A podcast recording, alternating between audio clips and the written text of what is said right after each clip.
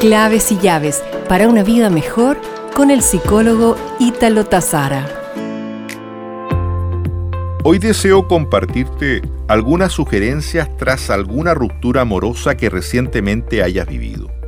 Evita el contacto por los medios que fuese, con el fin de evitar recaídas. Intenta buscar entretención y establece contacto con personas alegres. Evita hablar demasiado del tema, hazlo pero con mesura.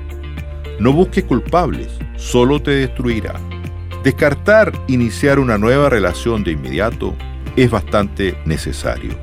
Recupera rutinas como actividades que mucho te encantaban.